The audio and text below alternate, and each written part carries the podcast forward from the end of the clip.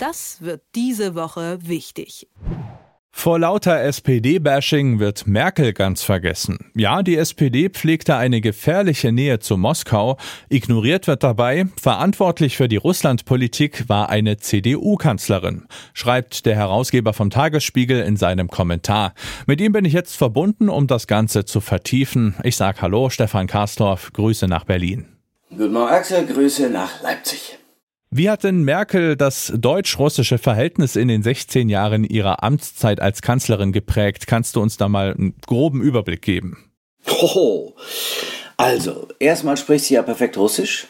Das darf man nicht vergessen. Also sie ist diejenige, die am meisten versteht, was Putin sagen will. Und zwar in wörtlichem wie im übertragenen Sinn und galt deswegen ja auch als die eigentliche Putin-Versteherin. Aber nehmen wir uns nur mal die großen Themen in ihrer Amtszeit vor. April 2008 nimmt die NATO auf Betreiben der Bundeskanzlerin Georgien und die Ukraine nicht ins Bündnis auf. Im August desselben Jahres ist Wladimir Putin in Georgien einmarschiert. Im Februar 2014 besetzt der russische Präsident die Krim und beginnt ein Krieg in der Ostukraine. Danach versucht Angela Merkel ihn vom Besseren zu überzeugen. 2015 dann der Verkauf der deutschen Gasspeicher an Gazprom, nicht vergessen, das war dann auch in der Regierungszeit von Angela Merkel im September 15. Europäische Energiekonzerne, befördert von der Bundesregierung, beschließen den Bau einer weiteren Gaspipeline Nord Stream 2. Wir erinnern uns. 2016, das hat kaum noch einer im Kopf, auch in der Amtszeit von Angela Merkel, bombardieren russische und syrische Truppen die Stadt Aleppo. Kriegsverbrechen verbotene Waffen, alles wird eingesetzt, rote Linien werden gezogen und Angela Merkel versucht, mit Wladimir Putin im Gespräch zu bleiben. 2021 dann Nord Stream 2, die letzte Naht wird verschweißt, die Bundesregierung an der Spitze. Angela Merkel setzt sich für eine zügige Indienstnahme ein und dann marschieren russische Truppen an den Grenzen der Ukraine auf. Tja, und ähm, all das geschieht, während die Bundeswehr dann da leider Gottes nicht wirklich funktionsfähig ist. Auch das, auch das in der Amtszeit Angela Merkels und immer wieder hat sie versucht, mit Wladimir Putin im Gespräch zu bleiben oder mit ihm ins Gespräch zu kommen. Sicherlich auch durchaus kritisch, aber ja, das Ergebnis ist das, was wir jetzt sehen. Also dieser Tage gibt es ja viele Menschen, die sehr schlau sind und die schon immer wussten, dass sich Deutschland in eine gefährliche Abhängigkeit von Russland begeben hat. Jetzt ist die Frage, gab es diese lauten Stimmen schon in den vergangenen 16 Jahren der Merkel-Kanzlerschaft oder haben sich die Leute da eher zurückgehalten? Nein, also es gibt natürlich die sogenannten Ex-Post-Rechthaber, also die immer schon wussten, wie es besser sein sollte, bevor wir dann das erlebten, was wir jetzt erleben. Also in der Rückschau. Nein, aber es gab Menschen, die dann tatsächlich zu der Zeit schon gesagt haben, dass wir, ich sage es mit meinen Worten, Putin auf den Leim gehen. Unter anderem, sagen wir im Tagesspiegel, die Kollegin Claudia von Salzen, die immer gewarnt hat. Und auch ich gehörte zu denen, habe gesagt, na ja, aber ist er nicht bemüht und will er nicht eigentlich friedlich Fortschritt wagen. Nein, nein, nein, nein, nein, das sehen wir jetzt, dass wir ihm tatsächlich auf den Leim gegangen sind.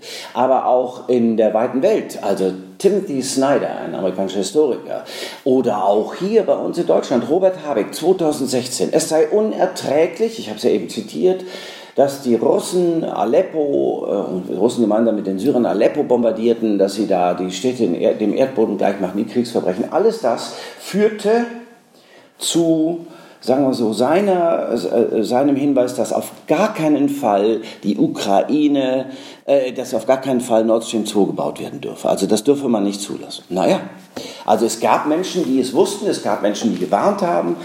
Nur wollten wir es nicht hören, weil wir immer noch den Wladimir Putin von 2001 im Sinn hatten. Wladimir Putin im Deutschen Bundestag, der in der Sprache der Deutschen, der in der Sprache Kants, wie er sagte, den er bemühen wolle, ja plötzlich so kooperativ wirkte.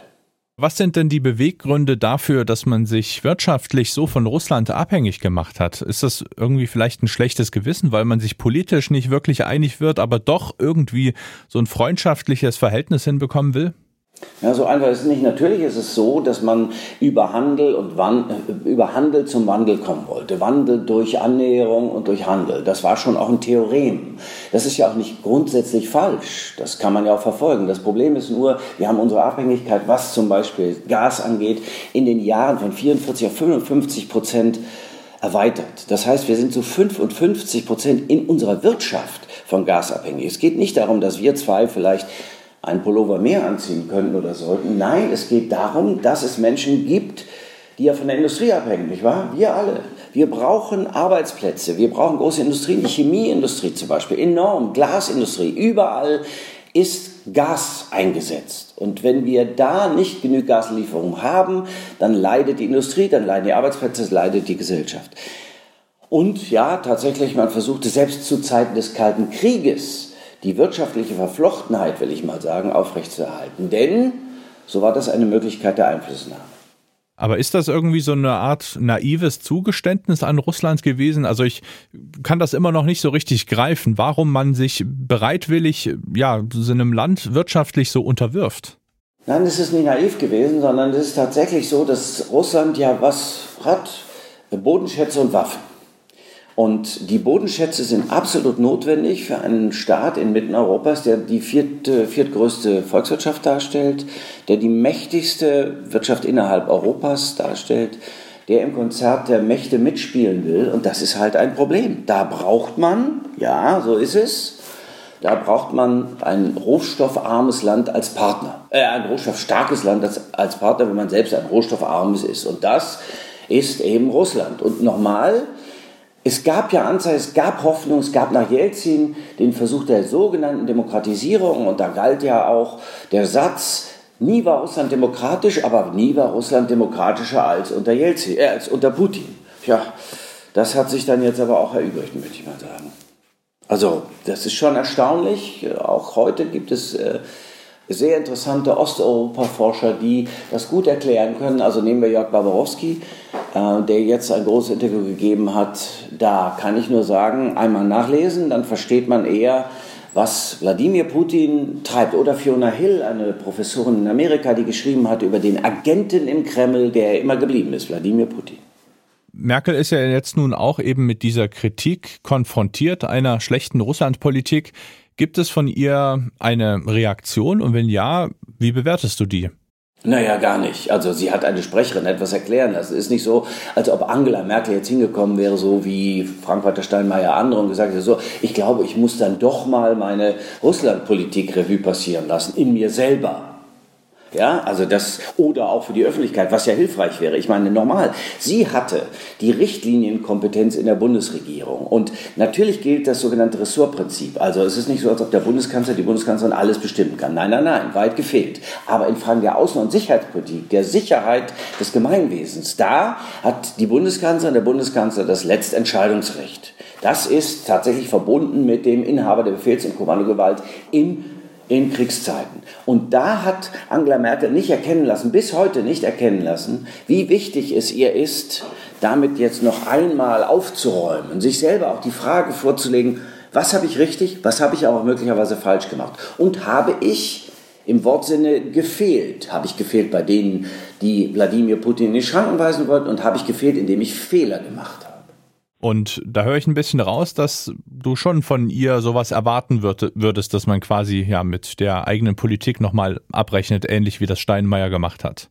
Naja, nicht nur ein bisschen, sondern ich denke, dass es zur intellektuellen Redlichkeit gehört, sich diese Frage vorzulegen. Natürlich kann man in 16 Jahren nicht alles richtig machen. Wie ich gesagt habe, Ex-Post-Rechthaber möchte ich jetzt auch nicht sein. Aber natürlich muss man auch, um für die Zukunft gewappnet zu sein, sich die Frage vorlegen, was habe ich richtig, was habe ich falsch gemacht, was könnten wir daraus lernen. Das ist ja der Prozess, der uns Menschen von anderen unterscheidet. Also man kann aus diesen Fehlern, die man gemacht hat, lernen, schon gar kategorial. Also wie gehe ich mit Autokratien um und sei es, dass sie sich demokratisch tarnen. Das gibt es ja auch. Das will ich jetzt nicht weiter ausführen. Das haben wir ja in Europa in der Umgebung auch. Also da gibt es schon auch noch Leute, sagen wir mal so, äh, die man kritisch betrachten kann. Und wir müssen lernen, damit umzugehen. Und wer, wenn nicht die Menschen an der Spitze oder diejenigen, die an der Spitze waren, muss da vorangehen. Die Einschätzung von Stefan Karsdorf, dem Herausgeber vom Tagesspiegel. Vielen Dank für deine Zeit. Axel, ich danke dir. Das wird diese Woche wichtig.